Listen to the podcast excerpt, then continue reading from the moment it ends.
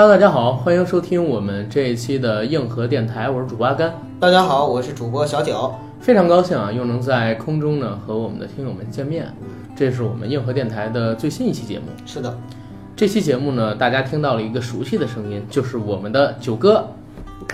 上期节目也有我好吗？但是你不是去了趟日本吗？啊啊，咱们俩应该得有个六七天没见了。哎呀，这么想念我吗？其实并并没有，不过咱们很多的这个听友朋友们对你的身体情况啊，对你这个家居的安全呀、啊很关心，你知道吗？私信问我好多次了，还有人在群里说听说九哥出车祸了，啊，然后需要你在这儿做个解答。所以阿甘，你这个大嘴巴也给我远去，不要在节目里边乱说哈。啊其实一点事情都没有。对，呃，只不过呢，就是不小心呢，呃，撞了一个沟而已。嗯、完全没有事情啊，就是人也没有事情，财务也没有损伤，因为一切都是走保险对，啊、大家也不用担心。但为什么我见你从日本回来就一瘸一拐的呢？这个是，这个是，哎呀，阿甘，我跟你说，你到了三十岁以后你就知道了，嗯就是有的时候一不小心啊，小毛病就会找上来，因为人的身体机能真的跟以前不一样了。年轻的时候怎么做都行，你这话很有歧义。你去了趟日本，然后你跟我说年轻的时候怎么做都行，过了三十岁，哎呀，然后回来腿还不舒服。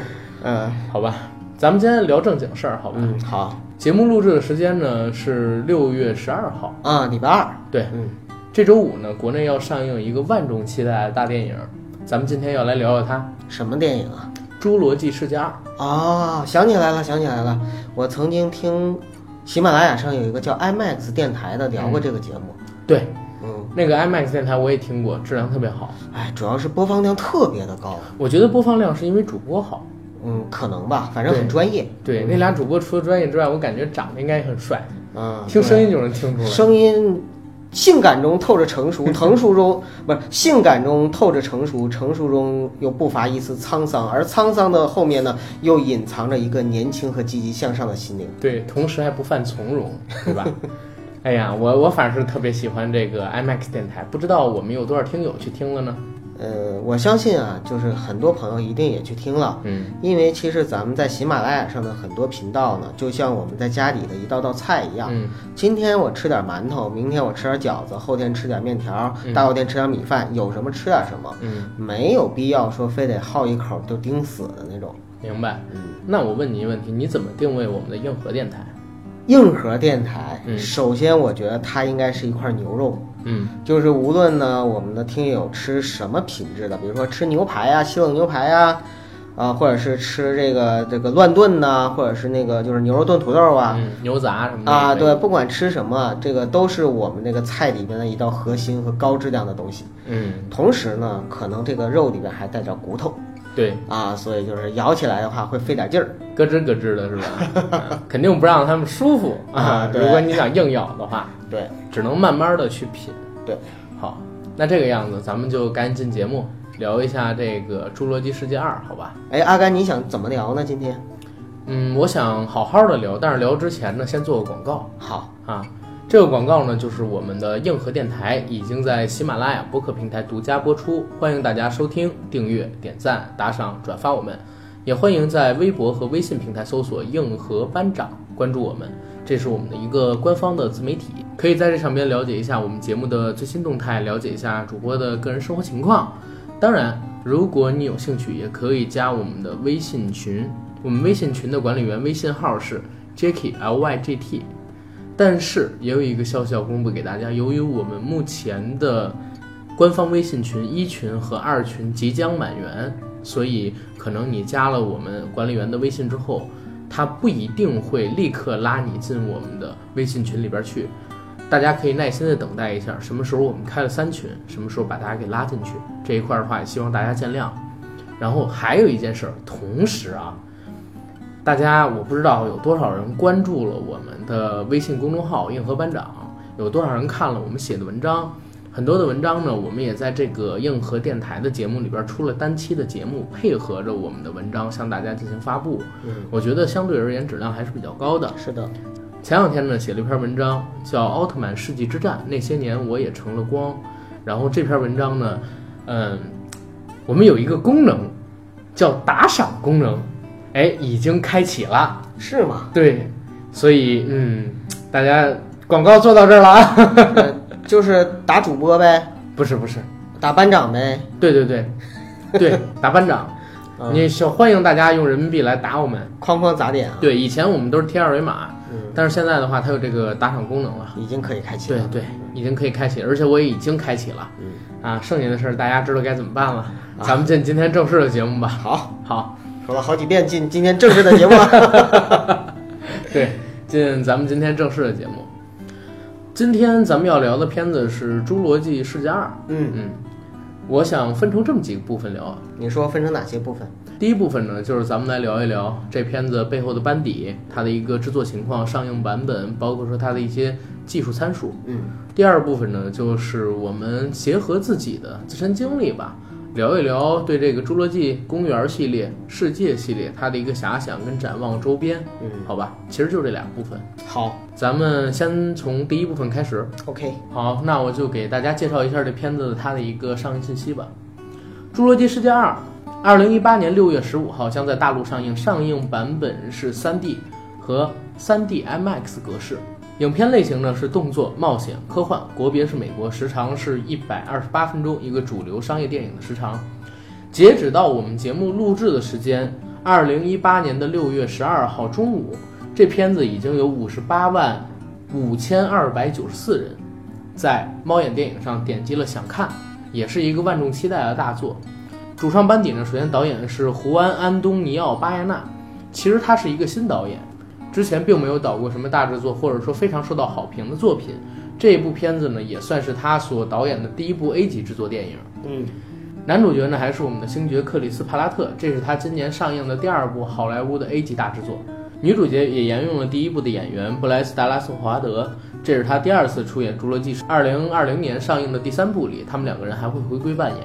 然后，同样的，这部片子跟《侏罗纪世界一》一样，它的监制呢是史蒂芬·斯皮尔伯格。这部《侏罗纪世界二》，它的制片公司呢是环球影业以及传奇影业。哎，这儿提一个问题啊，既然有传奇影业加盟，为什么这片子的女主演里没有景甜呢？对吧？景甜已经在怪兽宇宙中出现了，啊、你是怕他打架对吗？对跟那个华纳公司。没错。对，因为我跟九哥，我们俩刚才在聊之前啊，看了一下他的制片类别，还有他的一个监制公司，就在聊说，哎，为什么景甜不过来出演呢？但是确实也是，如果说景甜过来出演的话，会不会引起金刚哥斯拉大战恐龙呢？这这个也很值得我们期待，对不对？要是真有这片子，我一定去看是吗？啊！哎，我觉得也也挺好玩的，因为《侏罗纪世界》实际上是可以引入任何宇宙里边去的。嗯，他就是一个地球上的科学家，然后利用基因技术把恐龙给复活了嘛。他是完全可以通过科学技术的发展做到的，放到哪个宇宙里边它都不失真。就是世界观是比较的有亲和力，可以跟很多的科幻片儿都能搭到搭到一起，甚至你说跟异形什么搭到一起，我觉得都是可以的。而且它不光跟科幻片能搭到一起啊，嗯，对不对？它跟任何片都能搭到一起。还有什么片儿？就是哪怕是一个剧情片也是一样，在世界上的某一个角落里边有一个科学家，这科学家利用基因技术我不禁想到了你刚写到公众号里边的，就是跟特摄片搭在一起，跟特摄片搭在一起。其实我跟你说，奥特曼打十年侏罗纪，啊就真的是特摄片，《侏罗纪公园》如果在早十年上的话啊，嗯，就真的只能是特摄片，因为那时候特效技术还达不到，对吧？绝对是做不出来的。嗯，因为你看《侏罗纪世界》是二零一五年的时候上的，对，对不对？《侏罗纪公园》是一九九三年上的。嗯，看一下特技动画的一个发展，从我们最开始在《侏罗纪公园》里边看到霸王龙，其实当时的霸王龙就不是特效，嗯，它用的就是特摄。对，反而是当时那些，比如说是剑龙啊，或者是苍龙这类型的生物，用的全都是远的远景的特效搭救出来的，嗯很失真的，是的，没办法近距离的去看。其实你远远的看，它们都有一些模糊，但是你到了这个侏罗纪世界里，新的这只恐龙出来的时候，就那只杂交龙出来的时候，我们可以看到它身上，你哪怕离得再近，也是透亮透亮的，纤毫毕现，这就是特效的进步。对。嗯，其实我觉得这个也是这种怪兽片一个问题所在，对，也就是说，在早些年我们看到的，在电影上呈现出来给我们震撼的这些怪兽电影，那么时过境迁之后，当我们的下一代人再去看的时候，有可能已经看不下去了。对，因为那里面的很多特效，那个时候看着哇，好牛逼啊，特别震撼。但是现在再看的话，就会觉得特别失真了。对，其实九哥你这儿提到的一个东西特别好，就是之前我看过一个理论嘛，有人说为什么白雪公主与七个小矮人比玩具总动员还要伟大？嗯，因为这这可能是那篇文章的观点啊，但是我觉得那个观点里衍生出来的一个东西你就讲它道理吧。对，嗯，他的意思是什么呢？说你用现在的眼光去看白雪公主跟七个小矮人那部动画片儿，你就觉得很好看，因为它始终就是呃，二 D 平面画出来的手，绘它。始终都是手绘二 D 平面画出来的。对嗯，但是呢，你如果现在再去看《玩具总动员一》，嗯你会觉得里边所有的人物的造型完全都失真了。嗯，用现在的特效的眼光去看这部三 D 立体的作品，完全看不下去的。就引申出来一个观点，包括我最开始的时候也也在咱们的节目里前几期的时候提到过一观点是什么？我小的时候看这个《X 战警》，嗯，里边有这个暴风女，就是哈利贝瑞演的那个角色，对。然后她用闪电，然后头发立起来，眼睛里边冒电光，对对，去打人的镜头。小时候觉得特别酷，对，现在看觉得特别假。就是随着特效的进步，人的眼光跟视野是在不断提高的。你说到这儿，让我想起来，就是我们这次《复联三》出来之后啊，很多人盘点就是十几年前的这些超级英雄跟现在的一个变化。嗯，以前看电影的时候完全没感觉到，嗯但是现在突然发现，很多超级英雄在不知不觉间，在这一系列的电影的慢慢的播出的过程中，嗯。造型已经变了，对呀、包括黑寡妇的这个发型啊什么的都变了。黑寡妇每次变造型我都知道，我都不知道，我都是觉得说，哎呀，就是那么好看的黑寡妇，但是一直没有注意。而且黑寡妇胖了好多。啊，是吗？她在《钢铁侠二》里边最开始出来的时候，因为她减肥减了二十斤扮演的那个角色嘛，嗯，那个时候最瘦最漂亮，而且头发也是那种黑色的长的波浪的发型。看看看，你还是观察女人比我敏锐。但是我观察男人也很敏锐，就是你观察的不敏锐，对就是包括钢铁侠，他换了大概得有几十套钢铁侠就不用说了嘛，啊但是你像什么洛基啊什么的这些，还有雷神啊，造型都有变化。对都有变化，嗯，其实是越来越符合于现在的审美。对，没错。其实你看最简单的一个例子，我们就看零八年的钢铁侠。零八年的钢铁侠，他还没有办法做特别细致的，就这些机甲的变形。呃，附在身体上，对夸夸夸夸那种。所以你看当时的那个线条，实际上在反光度上边是没有现在这么透亮的，这是第一个。第二一个呢，没有现在它使用的装甲有这么细密的棱角。而且现在的装甲是越来越趋向于人体的那种，就是对贴合皮肤的那种流线型。你看这次复联三里边它用的纳米技术嘛，嗯，对吧？可以变换出各种各样的造型。我就觉得太酷了。对，但哎是这个东我们怎么就，聊到复联三了呢？咱们不是在说这个特效它的一个变化吗？对，对，其实刚才九哥你打断了我一点儿，就是我说了一五年到九三年它的一个变化，咱们再往前倒，倒十年是什么片子呢？八三年，八三年，《星球大战》，《星球大战》的第三集，对不对？对，这是它八三年的时候上映的，当时也是大规模的使用特摄技术对造模型，然后去拍这些电影。这是往前倒十年，如果往前倒二十年，也就是说在七三年的时候，七三年什么片子？七三年的时候，应该当时是《宇宙静悄悄》那部电影，那部电影也是做模型，做模型，然后模拟在宇宙当中飞行这么一个概念。其实想拍出《侏罗纪公园》这部电影，只有在九十年代的时候。就是有些构想可能早就有了，对，但是因为限于技术，始终还没有拍出来。而且为什么我说只有在九十年代、零零年代、一零年代都不行呢？也是有观点的。一零年代仅仅是做恐龙这个类型的东西，已经没有办法满足我们的观众了。对，现在大家看这个《侏罗纪世界》，有这么高的一个票房，第一部全球应该有小十六亿美金嘛，嗯第二部破十亿美金也是很轻松的事情。嗯其实很大的原因，它是当年《侏罗纪公园》的一个品牌的延续。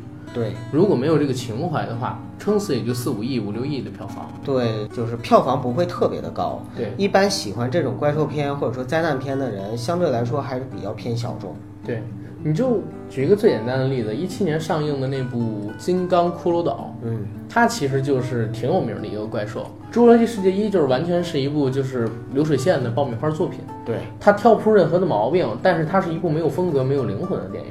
但是《金刚骷髅岛》它有各种各样不完美，但是它其实是一部有风格，然后有灵魂的电影。嗯，啊，那这部片子一共全球也就拿了几个亿美金的票房，对，可能连这个《侏罗纪世界一》的一半儿都没有。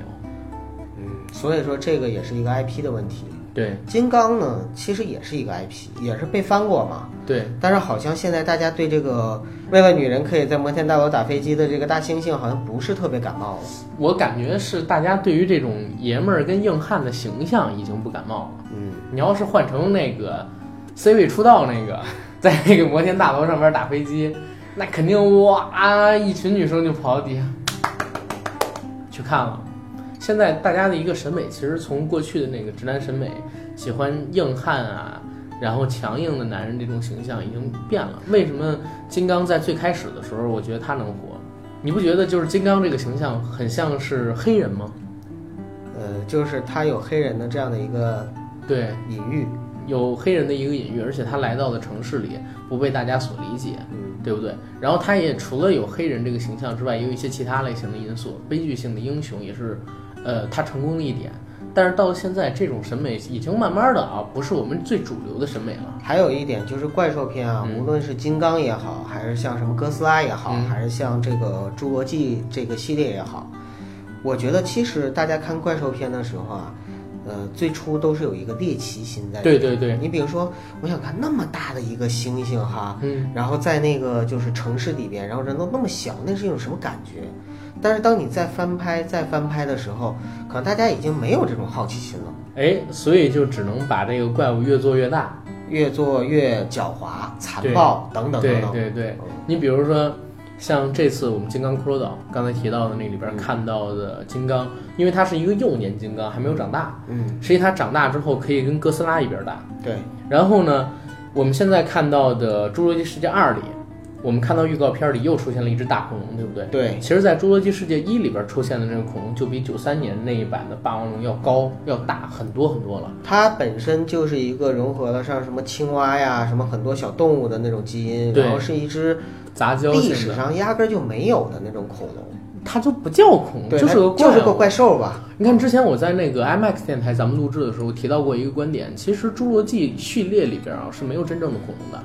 嗯，对，都是都是根据那个 DNA 然后合成来的对，重新给编码合成的。对，因为它是取材的青蛙的基因跟恐龙的血，实际上全部都不是纯正的恐龙，都是人设计出来的恐龙。我们并不知道，就是哪怕按照那部电影里的世界观，那些科学家也不知道他们造出来的恐龙是不是跟当时的恐龙的习性一样，是不是有当时的那些恐龙他们所拥有的生活环境，或者说有他们的一个习惯，这都是不确定的。可是科学家还要去做这样的事情。嗯，对于科学，它的一个向往是造成了人类悲剧最大的源头嘛。我是觉得呀，人类啊总是想着要去做上帝，然后总呢想要干一些造物主该干的事情嗯，比如说 AI 对吗？啊，结果呢就总是失控。当然了，这个是失控是必然的，包括就是我们之前聊过的像《西部世界》等等，对，就是所有的失控才产生了戏剧冲突，才产生了这样的电影。如果不失控的话，那大家还看什么意思呢？对，而且按照墨菲定律来讲，也是一定会有出事儿是必然的 是吧？对对，看来你是懂的啊。啊，啊！我们接着说回这个《侏罗纪》系列啊，嗯，《侏罗纪》系列其实它是伴随我们成长的一个很重要的电影品牌了。对我而言，尤其是这样。阿甘，你小的时候受这个电影的影响比较深呗？对，因为我们小的时候真的就是看《侏罗纪世界》长大的，嗯，而且我都没在电影院看过啊，《侏罗纪》的一二三全都没有。也是 DVD 呃，都不是 DVD，就是电视频道就放了多少次。哦，除了电视频道之外，各种地方台放了多少次啊？以前我还记得小的时候，家里边的电视上没有这么多综艺节目的时候，最常放的是两样东西，一个就是春晚的小品，一个呢就是这些老电影。老电影，因为他们也不用给版权，当时国家对版权这个东西也不重视，全都是成龙、周星驰，要不然就是《侏罗纪世界》呀，不是，要不然就是《侏罗纪公园》啊，或者说其他类型的这些欧美的老电影，就是大白鲨也放了好多。对，国外的还是国内的，反正逮着什么放什么嘛。对，但是我特纳闷儿，你就说像大白鲨吧，它其实是一 R 级片儿，嗯，但是以前的电视台上就这么明目张胆的放，它多吓人啊！那时候更没有这个概念。但是你说国内你怎么不允许上这个电影在电影院播呢？R 级片子，嗯，嗯，可能也是因为第一里边没鬼，毕竟建国之后不允许成精；第二呢是里边没什么裸露的镜头，嗯，啊，只是一个自然的血腥残暴。我倒是觉得说国内对于审查制度对血腥这一块儿可能相对更宽容一些，对对色情啊，还有就是，呃，像毒品啊什么这些东西可能是更严重一点毒品也可以有，但必须是反毒品的啊。对，反毒才可以。播。然后你像色情类的东西，其实连小荷才露尖尖角都不行，对你明白吧？大家也懂这是什么意思，更不要提别的了。对，吻戏多了也不行，这让你删减。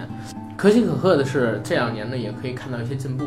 你像八九十年代的时候，其实是我们单独以个人的名义去走关系，嗯，这样的话有一些尺度的电影才可以上。但是，一般这种电影如果我不走关系的话，是绝对不能上的。嗯后来呢，就变成你走关系也不行嗯啊，我们就全部都给你卡特别死。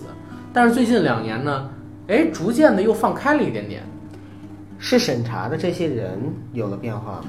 嗯，我觉得审查的人有了些变化是第一方面，第二方面是因为这个市场确实变得太大了。如果你再不正规化发展的话，再不把它变成一个纯粹市场化的东西，然后有市场自主的行业协会跟规则去制约它的话，最后会出很大的事儿。嗯，因为一旦畸形发展，拍出来的东西全部都是烂片儿，对不对？你看前两年那个，为了迎合审查制度，对，你看前两年那个《烈日灼心》，当时里边还有一个同性之吻，当时也是上映了的，对，对不对？没错。这就已经是尺度很大的这么一个片子了。总之，我觉得现在这个时代其实并不是最严厉的一个时代。对，最严厉的时代，我跟你说，永远都是在过去，一定是越来越开放。因为我们举一个例子，就是，嗯，曾经在八九十年代，大家觉得当时的社会风气非常的开放，嗯确实是在八十年代初期的时候，有一部分的文艺作品接受到了这股风潮，他们的拍摄手法呀，包括说表现形式，确实也是很开放，而且当时的那一批官员吧，也是有一部分的人为天下之先的，他们敢去做这样的事情。但是后来呢，慢慢的又封锁住了。你就比如说《泰坦尼克号》，之前我们提到过一观点，为什么它能有三点六亿的票房？其实这个事情真的是有证据的。《泰坦尼克号》在国内上映了半年之久，全部是延长密钥的。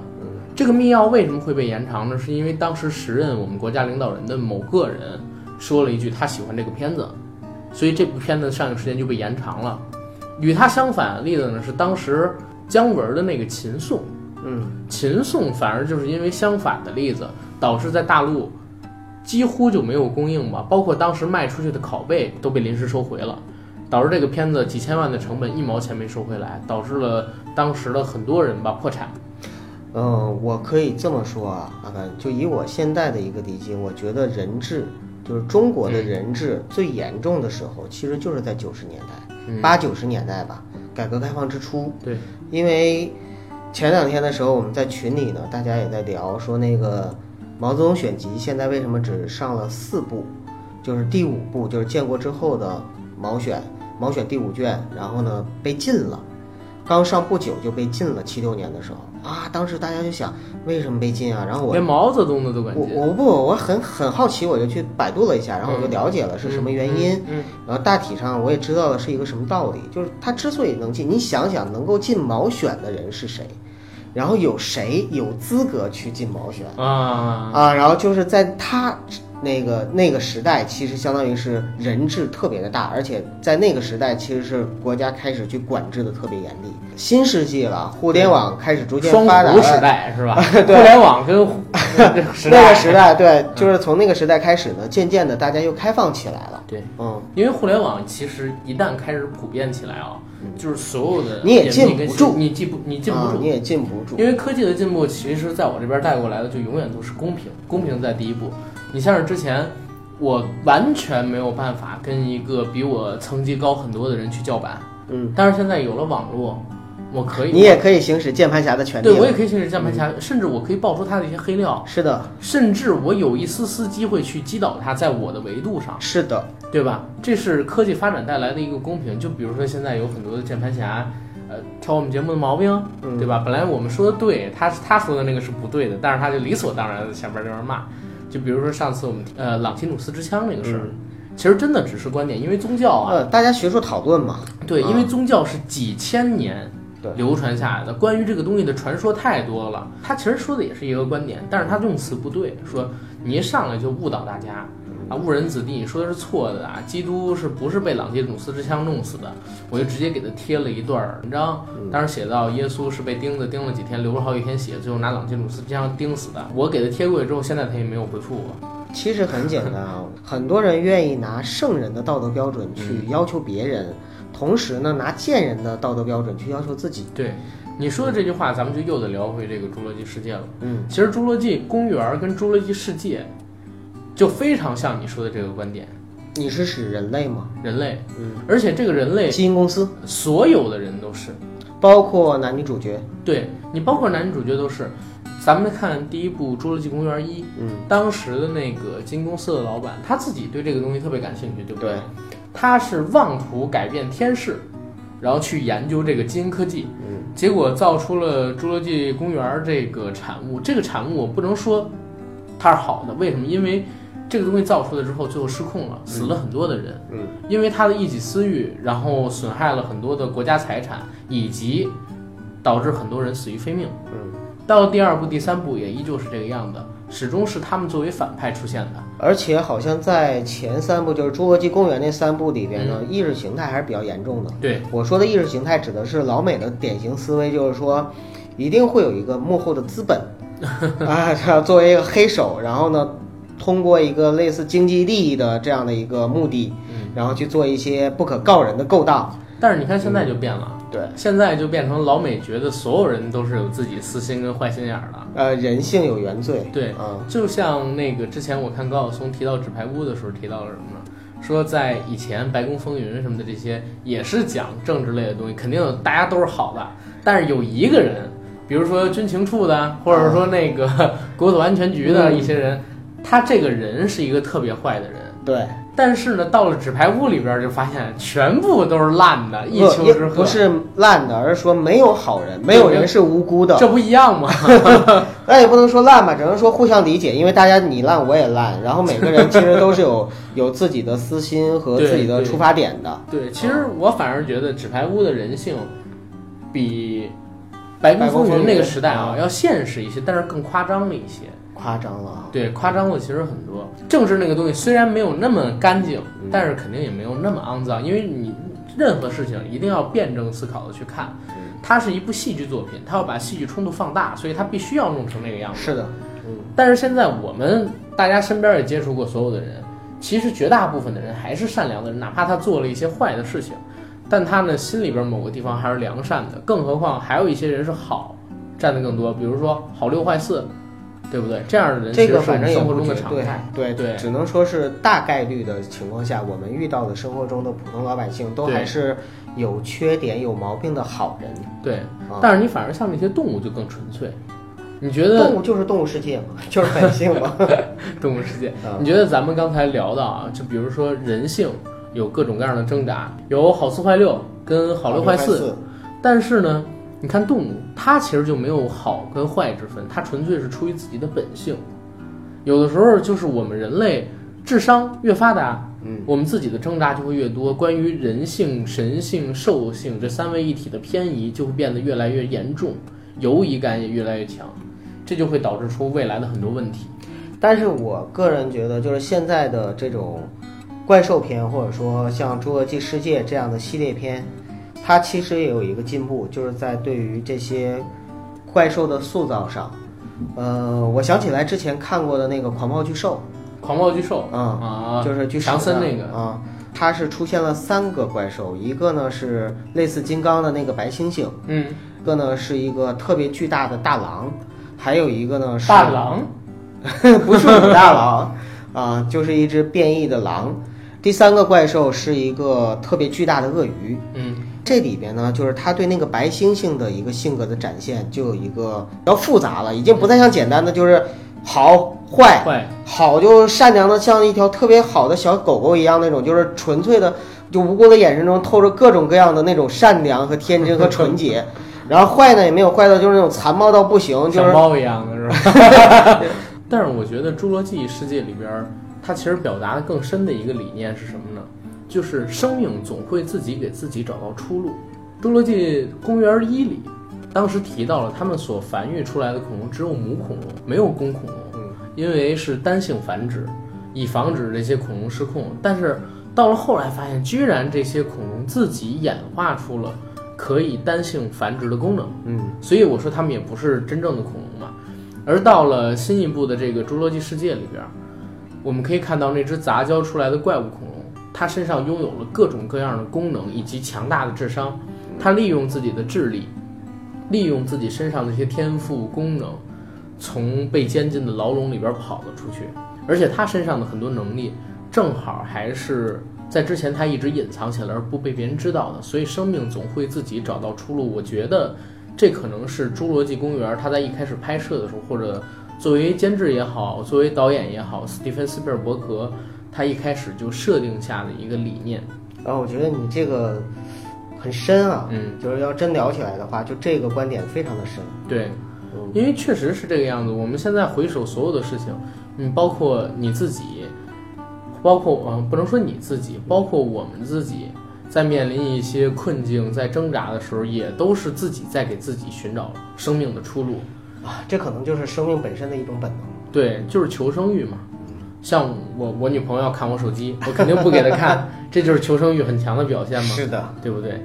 然后《侏罗纪世界》《侏罗纪公园》这些电影，不过就是把我们自己身上的一些生命求生欲，换接到了嗯更有兽性、更纯粹兽性的这些恐龙身上去。同时，它有一个猎奇的元素嘛，因为恐龙离开我们已经几千万年了，嗯带入到他们身上，让人更有猎奇感。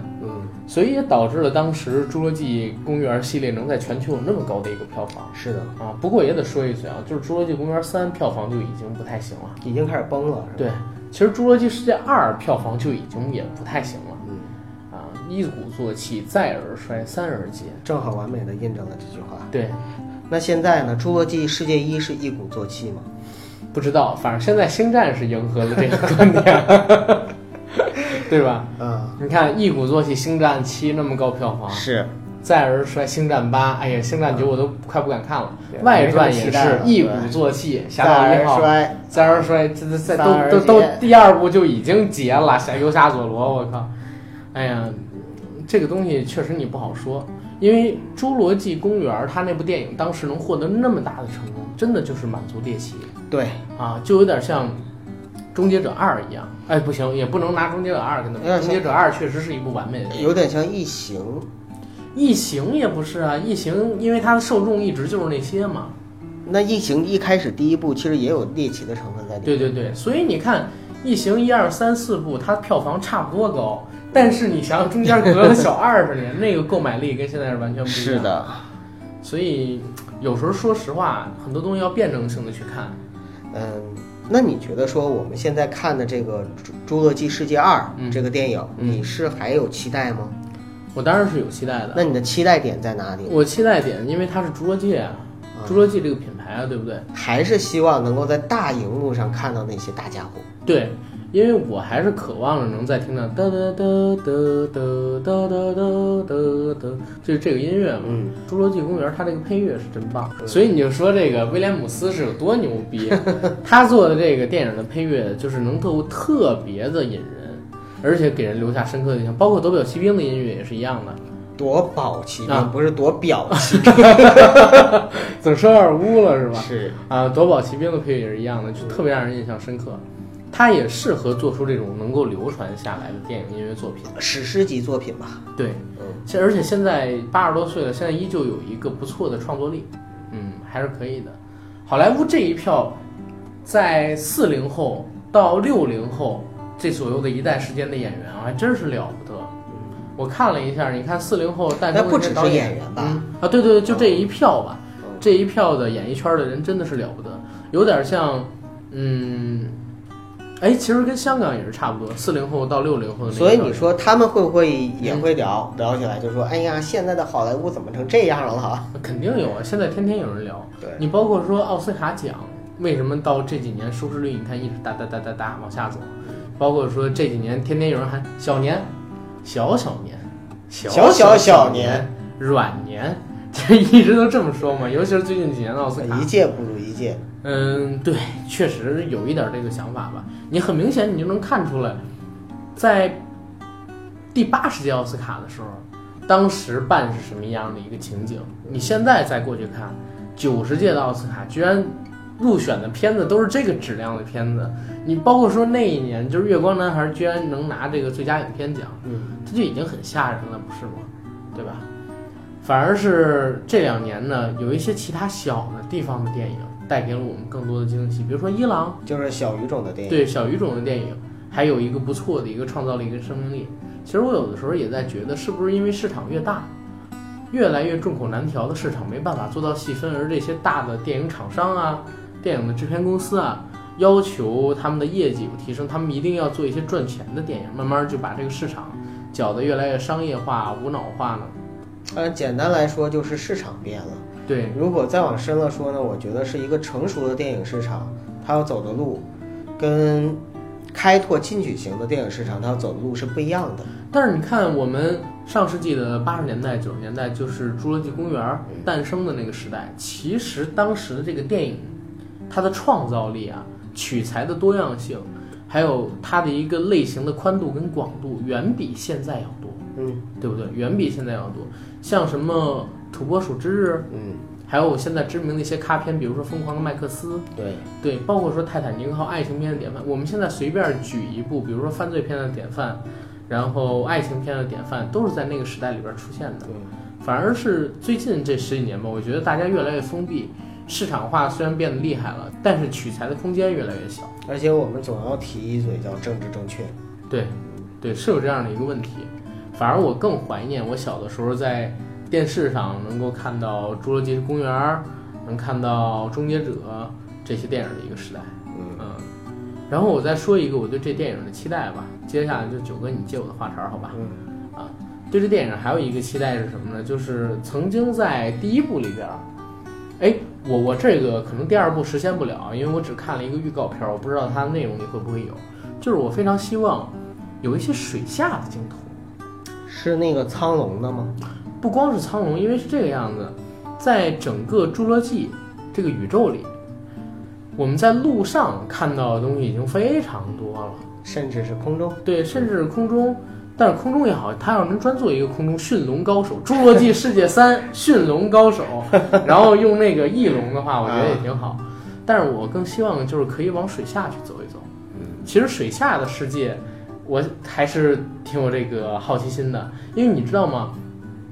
其实啊，在以前是有水陆两栖的恐龙的，据科学家的研究。是的，但是呢，因为在水里的化石更难发现，所以对于它们的研究特别少。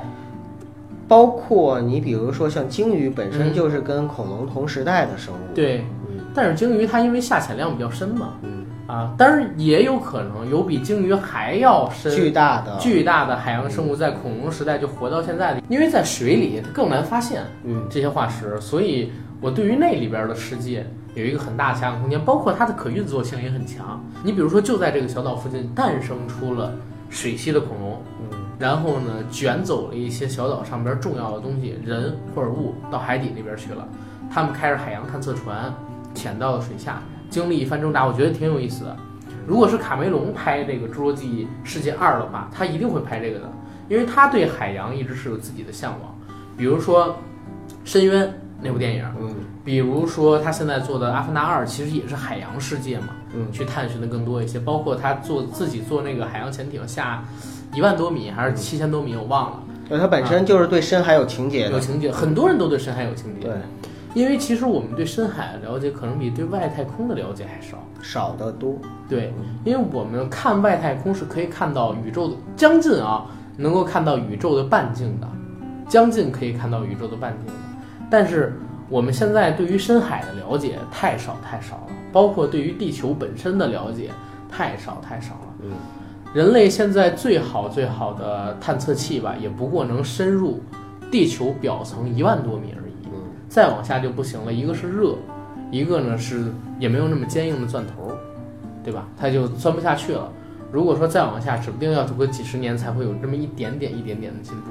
我记得俄罗斯最开始的时候，在冷战时期曾经做过一个钻探地壳的这样的一个科研活动，对，然后呢是挖了好深好深，嗯到最后的时候突然之间停工了，嗯，据说是因为传出了地狱的声音。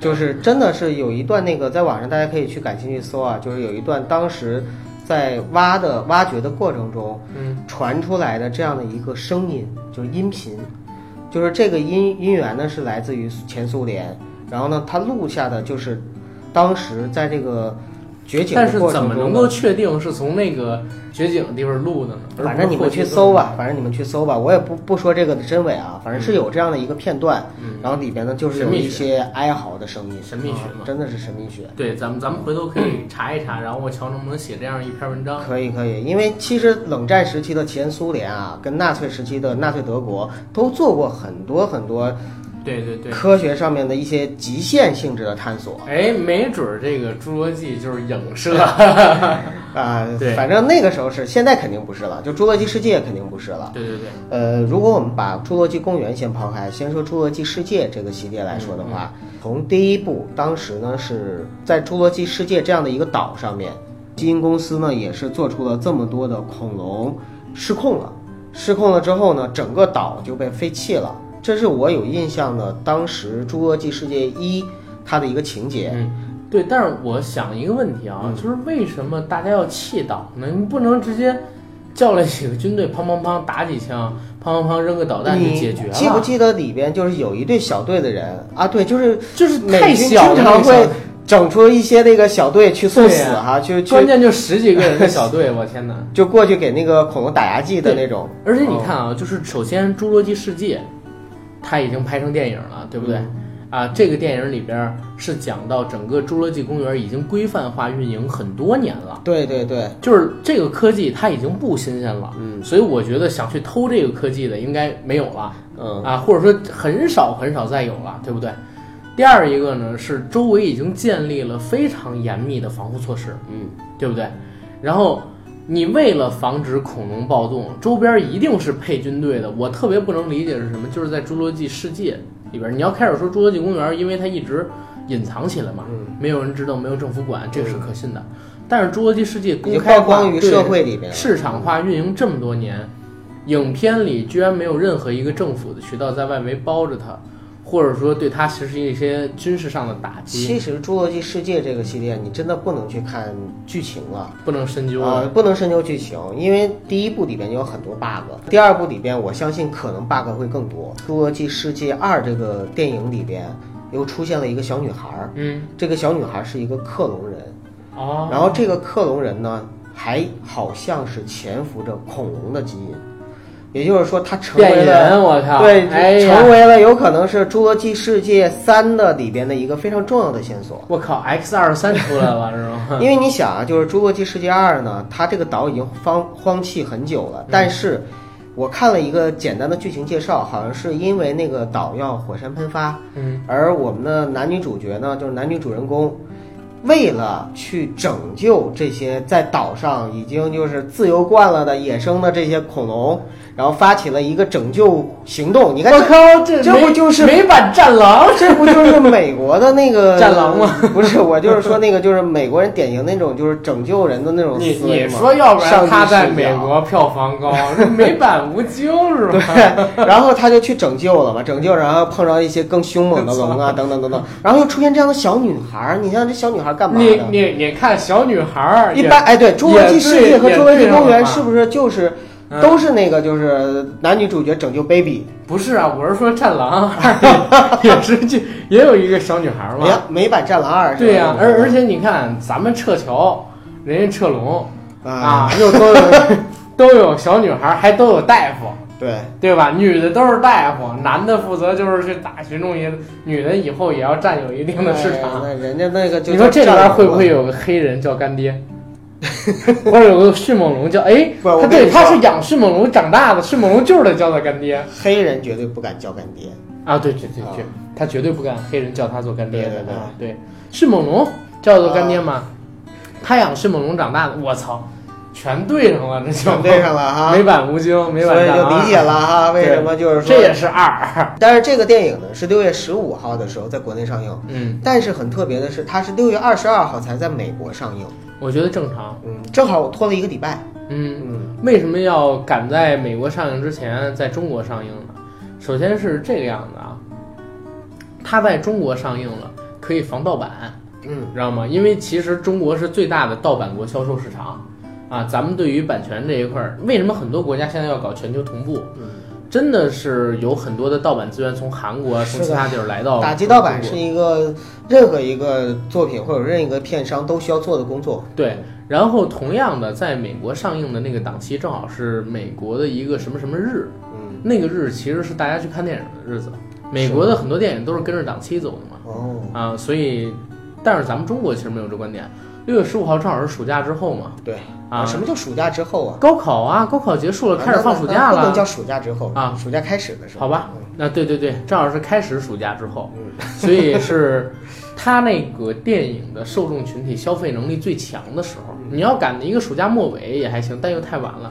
赶暑假中期，大家已经看了几部电影了。很多人都走了，出去玩去了。对呀、所以就这个时间段是最好的。他在中国有这么一个上映的时间档，我觉得一定是做详细的考虑的。那对这个电影的票房你有什么预期吗？十几个亿吧，十几个亿就超《复联三》了？超不了。我只是说它有可能挑战，但是如果说我给它下一个票房预期的话，应该有可能十五亿，跟上一部一五年的持平。虽然市场进步了几年，但是大家对于老美这一套好莱坞的这一套大片有点越来越吃不消了，吃不惯了。嗯我对它相对乐观一点，我觉得能有大概十八亿左右。我觉得它会比上一部呢票房稍微高一点。嗯，也有可能，真的是也有可能的。但是你想啊，今年口碑那么好的《头号玩家》，啊，也就十亿出头嘛，也是，对吧？好，老美现在这一套东西确实玩不开，反而你说就是我们之前聊的这个《超时空同居对，》，闷不作声的，现在有八亿多的票房。呃，好像大家其实现在啊，对一些制作精良的国产片，或者嗯说真正的有点的国产片，嗯哎，开始感兴趣了。其实是这个样子，我认为有几个观点。第一个啊，就是现在的主流的城市群体在票房中的整体占比并不是那么大，嗯对吧？反而是三四线嗯啊，他们占比越来越高，这是第一点。第二一点就是，确实过去这些年狂轰滥炸的好莱坞，给大家轰得有点烦了，嗯，也是疲劳。也肯定是有疲劳的。然后现在就是你吃惯了山珍海味，回家你妈给你烙张饼、包个饺子，你也觉得挺香的，对不对？嗯而且你还是爱吃那个。对，啊，所以针对于这一块儿的话，我是给了一个十五亿，你给了一个十八亿的一个票房，行，我们看结果吧。看结果吧。反正我们肯定也还会去 IMAX 影厅去观赏这个电影。对，而且最近好片子很多。对，最近的话，我看了看，今年的暑期档还可以的，《侏罗纪世界二》，嗯，然后《超人总动员二哎呀，《超人总动员二》是期盼了已久》对啊。，十几年了嘛。嗯，还有就是《西红柿首富》，这这两个我们都会再做单期节目。对对，都会再做单期节目给到大家。嗯，那今天节目就聊到这儿，行，好，谢谢大家，再见。感谢大家陪伴。